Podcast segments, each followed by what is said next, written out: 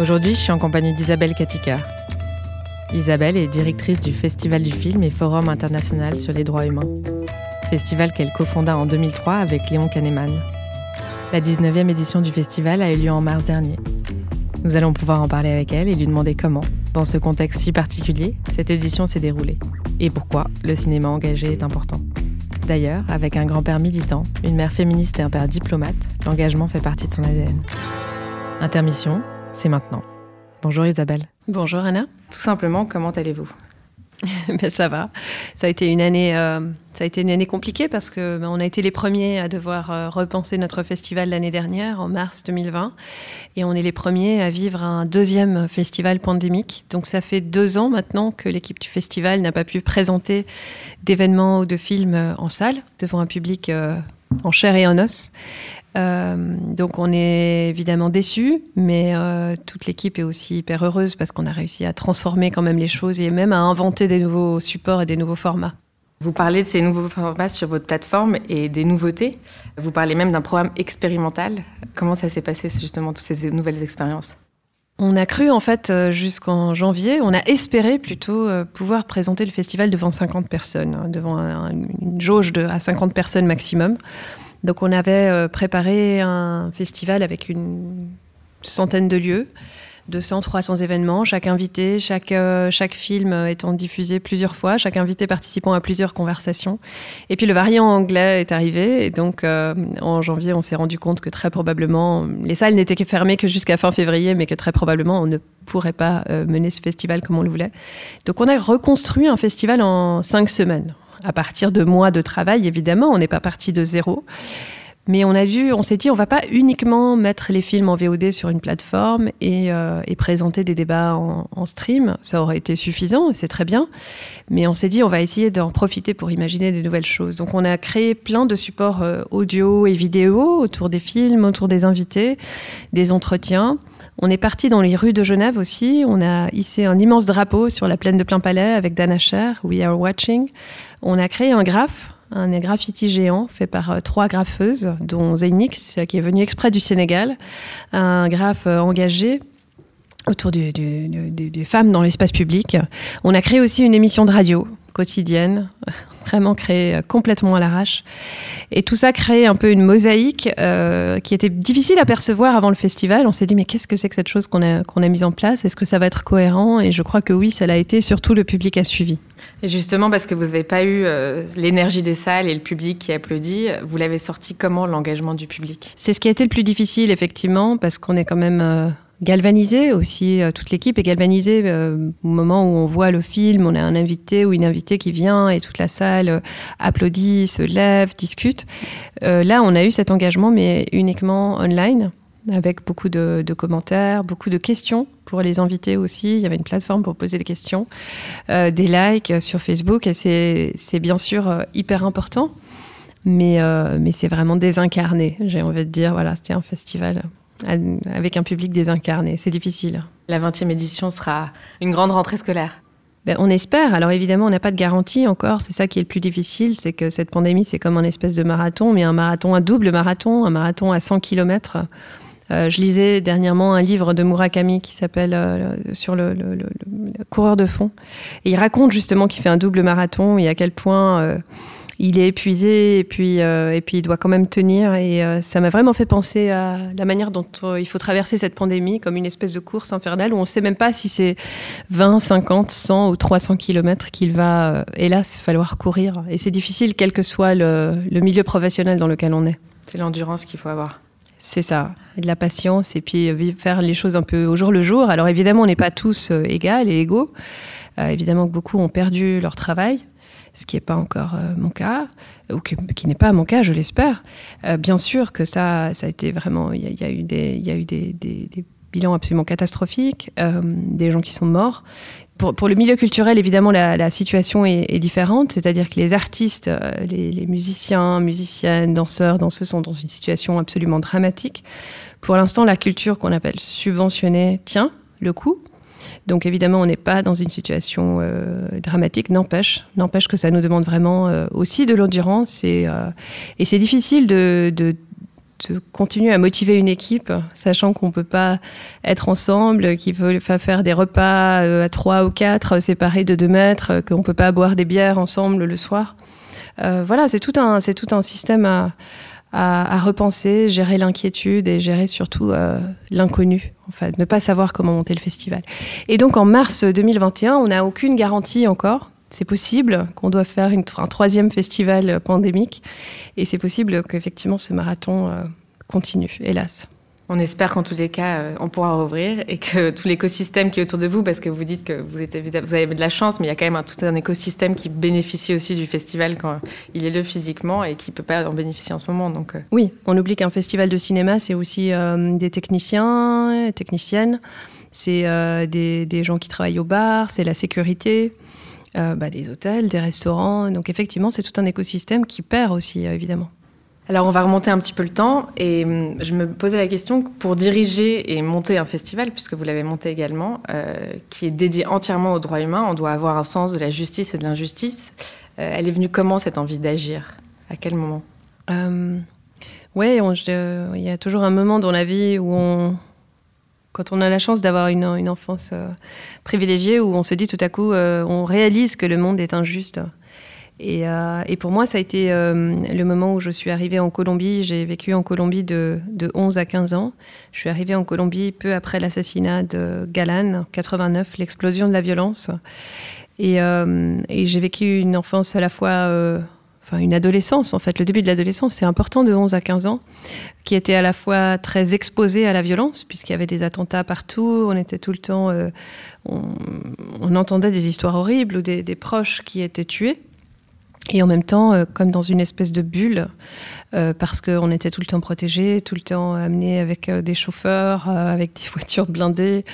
et donc c'était très étrange, cette, cette, cette adolescence à la fois très exposée, très, trop protégée, asphyxiante. mais c'est de là clairement que vient mon, mon engagement. Et je suis arrivée après Bogota, je suis arrivée à Strasbourg dans, un, dans une ambiance beaucoup plus calme et très ennuyeuse. Euh, et, j'étais très choquée par l'apathie de certains des adolescents de 15 ans qui étaient dans ma classe au lycée. Euh, et moi, je, me suis dit euh, qu'il faut faire quelque chose, même si c'est à son petit niveau. et que c'est ce moment-là, à 15 ans, que j'ai réalisé qu'en tout cas, je ne passerai pas ma vie sans amener au moins une toute petite pierre pour un monde meilleur. Et aujourd'hui, vous pensez qu'on peut encore être passif? Euh, non, on ne peut plus, euh, on ne peut pas être totalement passif. Alors après, il y a plusieurs euh, moyens de s'engager et, et, tous les moyens sont importants. C'est important qu'il y ait des gens capables qui fassent de la politique. Il n'y en a pas forcément beaucoup qui sont qui sont intéressés, c'est, euh, je, le regrette. Euh, on peut aussi ne pas être passif en soutenant des associations, par exemple, tout simplement en étant membre d'associations ou en soutenant le CICR ou des, petites ONG locales. Euh, on peut ne pas être passif en votant, par exemple, en signant des pétitions. Donc il y a plein de moyens de s'engager dans le, dans le monde. Et, mais oui, faire quelque chose, en tout cas, c'est important. Mais parfois, on ne réalise pas que des petites actions, tout simplement donner 100 francs par, par année à une association, ça, ça aide déjà, bien sûr. J'aimerais qu'on aborde la notion d'activisme et d'engagement par l'art. Euh, vous dites que le festival n'est pas juste un forum, mais un festival euh, de films, un laboratoire d'idées, politiques et expérimentales. Depuis le début de votre carrière, vous vous êtes engagé dans des projets qui veulent changer la manière dont on voit le monde. Je le disais un peu en introduction, mais vous aussi, vous êtes un peu activiste, Madame Katika. Bien sûr. Non, non, je me considère comme activiste, euh, même si le festival euh, est, une sorte de plateforme. Donc, on est là un peu une caisse de résonance des différents moyens d'action. Et donc, euh, moi-même, je prends rarement parti. Parce que, tout simplement parce que, surtout depuis trois ou quatre ans maintenant, euh, mon nom est très associé au festival. Quand je m'exprime, c'est que je le veuille ou non, c'est le festival qui s'exprime avec moi. Donc politiquement, euh, je ne prends pas parti pour un candidat ou une candidate. Euh, je m'exprime rarement sur les votations, mais par contre, quand, je le fais, je le fais de manière très forte. Euh, moi, j'ai choisi de m'impliquer directement dans la campagne pour les multinationales responsables, par exemple. Et là, c'était au nom du festival. Et ça, c'est des campagnes, ce que je trouve intéressant, qui sont transparties, qui touchent à la fois la droite et la gauche. Mais je fais très attention, effectivement, de de, rester euh, pas neutre, mais de, de, continuer à ce que le festival soit, euh, soit puisse être écouté par, par tous les partis politiques, euh, sauf les extrêmes, euh, évidemment, mais que tous les partis se sentent, se sentent concernés, parce que finalement, les droits humains, ça concerne. C'est vraiment un sujet qui concerne la droite et la gauche exactement de la même manière. Et il y a des activistes qui défendent les droits humains et dans les partis de droite et dans les partis de gauche à peu près de la même manière. En effet, et le droit humain est partout. Euh, les thèmes que vous abordez, le climat, le féminisme, les discriminations, la corruption, euh, la liberté d'expression, et j'en passe, vous choisissez comment vos, thèmes Parce qu'en fait, tous ces thèmes nous concernent tous euh, et sont tous une raison d'être mis en lumière. Mais ce qui est intéressant au festival, c'est qu'on présente à la fois des films et des, débats. Donc une partie de la sélection de, films va guider les débats. Tout à coup, on va trouver un film absolument extraordinaire, fiction ou documentaire, plus souvent documentaire quand même, qui va amener un débat. Par exemple, cette année, le film Coronation de Ai Weiwei a amené une magnifique discussion avec la journaliste Christine O'Krent autour de la Chine et de la pandémie. Donc parfois, c'est un film. Et puis parfois, c'est aussi euh, tout à coup une personne qu'on a envie d'inviter par exemple, l'acteur euh, Forrest Whitaker était venu il y a deux ou trois ans et avait amené un débat autour de la paix au Sud-Soudan, thème extrêmement important. Euh, parfois aussi, c'est tout simplement des thèmes qu'on considère comme absolument majeurs. L'année dernière, c'était le climat et les révoltes. Donc on avait eu beaucoup de débats autour du climat. Cette année, pour le coup, un peu moins, un essentiellement sur 17. Et cette année, on a eu plus envie d'amener la thématique de, des discriminations raciales, avec deux débats très importants avec Angela Davis et le lendemain avec la cofondatrice de Black Lives Matter, Patrice Cullors. Donc ça se fait un peu au gré du vent euh, et, c'est important. Et d'ailleurs, ça, c'est quelque chose qui a beaucoup changé dans mon métier avec la, pandémie. Euh, c'est plus difficile pour moi et toute l'équipe qui programme le festival d'être vraiment, de sentir euh, le vent, de sentir ce qui fait bouger le monde, parce qu'on est tout simplement isolé chez nous et qu'on voyage plus, qu'on va plus dans les festivals. Euh, qu'on ne voit plus d'amis, qu'on n'a plus de rencontres professionnelles non plus, et que tous les médias sont un peu avalés par la pandémie. Donc c'est difficile, c'est beaucoup plus difficile qu'avant, de sentir, euh, de sentir ce qui, ce qui les forces en, présence. Mais on y arrive quand même. Ouais.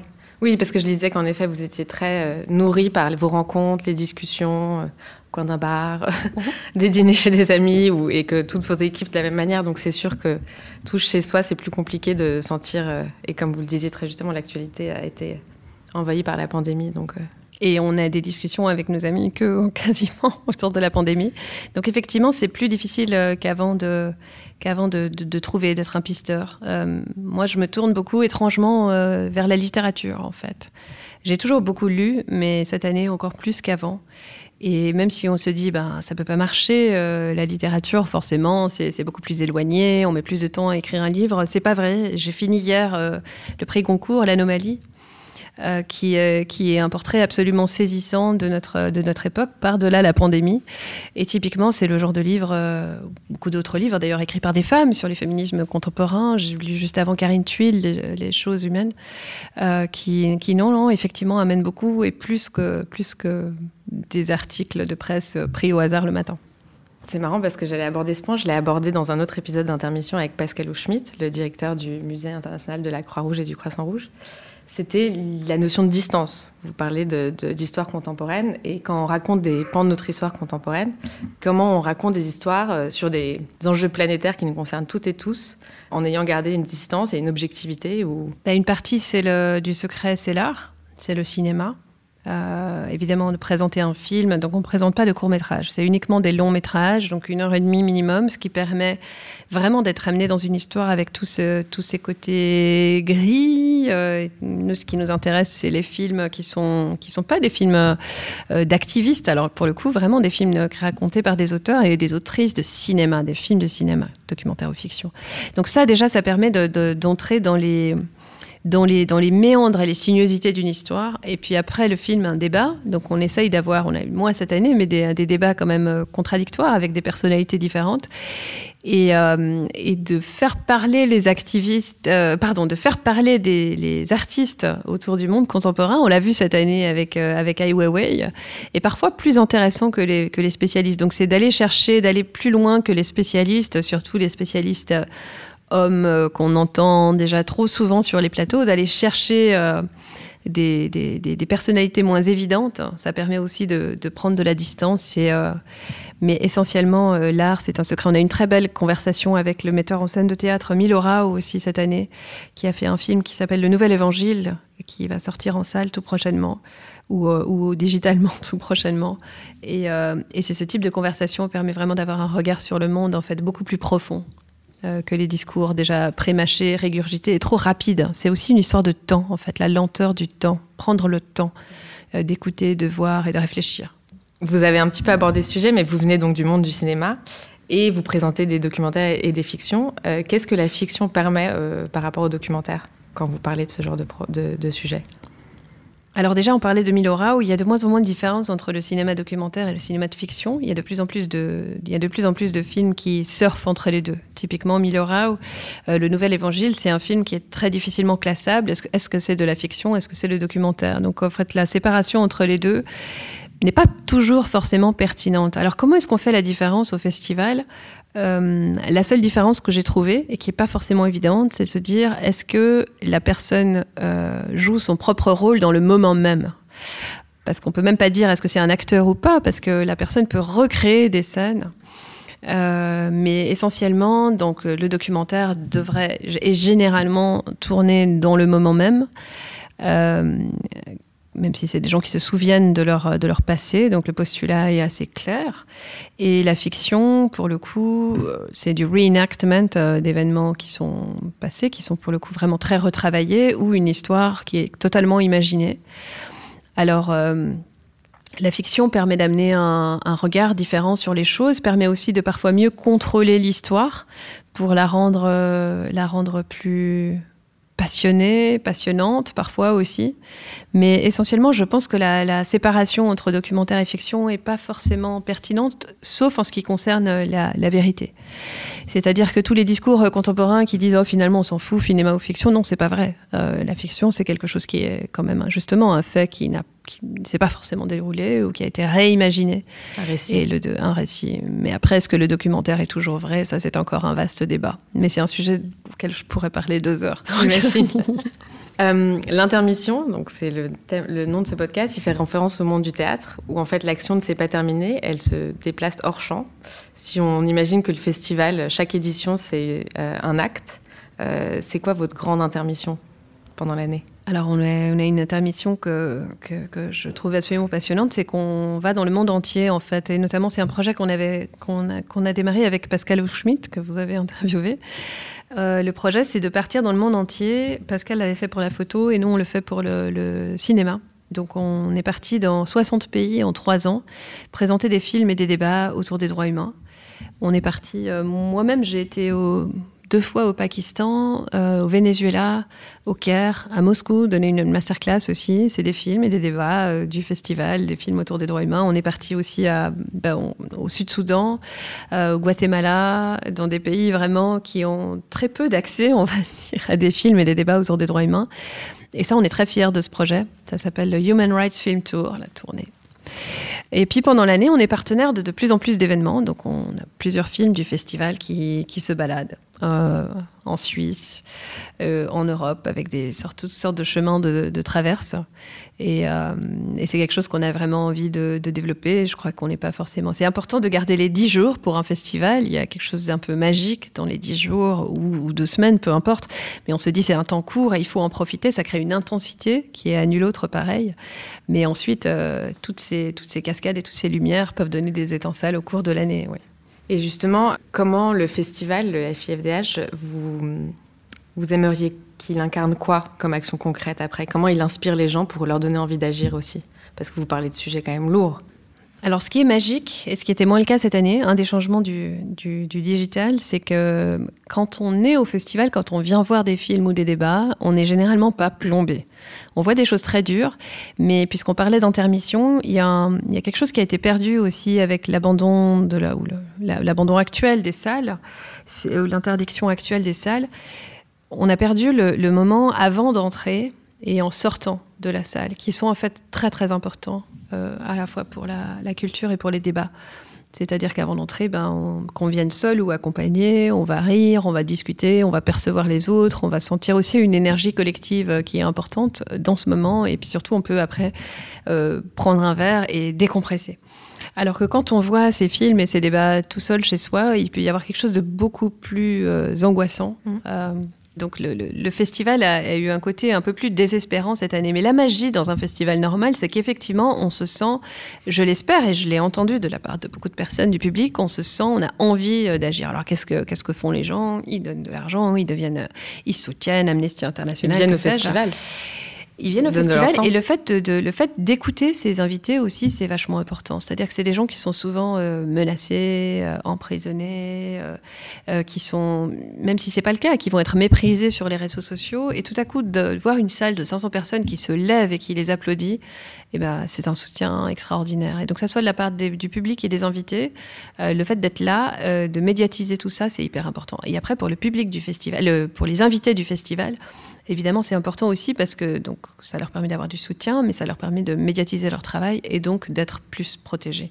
Vous avez été l'assistante d'Amos Gitaï et vous avez fait de la production.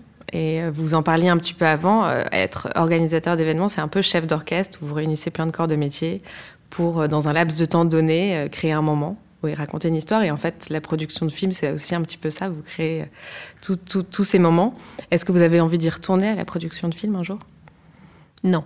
Je crois pas. Moi, ce que j'aime, c'est euh, vraiment travailler avec des cinéastes et, euh, euh, essayer de comprendre leur vision. C'est ce que j'aimais dans la, production de films. Essayer de comprendre leur vision et de les accompagner pour développer leur, vision. Mais je ne suis pas sûre que j'ai envie de revenir à, en tout cas, ces conditions de travail en Suisse. Moi, ce que j'aime, c'est le documentaire.